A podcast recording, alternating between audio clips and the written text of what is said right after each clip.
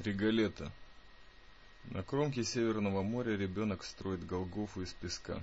Под грузом душевного тепла и воли, невинного сердца расходятся по швам лед безумия отчуждения. Но трещины затягиваются быстрее, чем слеза пацаненка падает на вершину рукотворного холма. Ближе к кустам на скамейке, удачно выкрашенной в голубой цвет, тихо присел солдат в штатском. Руки дрожат от неспособности остановить внутренний диалог башке медленно сменяющиеся панорамы стен и минаретов, в глазах море, а в кармане записная книжка и 17-рублевый пропуск во все мыслимые присутственные места и бетонные коробки. Вольная старушка со снайперским прищуром профессионально пересекает плоскость пляжа, попутно наполняя карманы счастливыми монетками, которые ей выносит хладнокровное море. Она не оставляет лаской и вниманием ни одного из правильно распределенных пограничных контейнеров желтого цвета.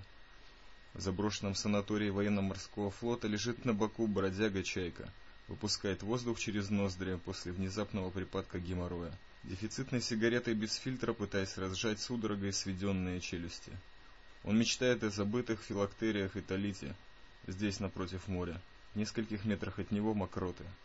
Около указателя направления на железнодорожный вокзал стоит мать. Ее взгляд направлен к придающему эту сторону планеты красному солнцу. Сняв босоножки, произносит секретный пароль Джа, который будет сопровождать солдата в течение 30 весен в чужих землях. Беши. В сердце Иерусалим, в кармане Рига, а бесы в ребре. Кажется, в тринадцатом.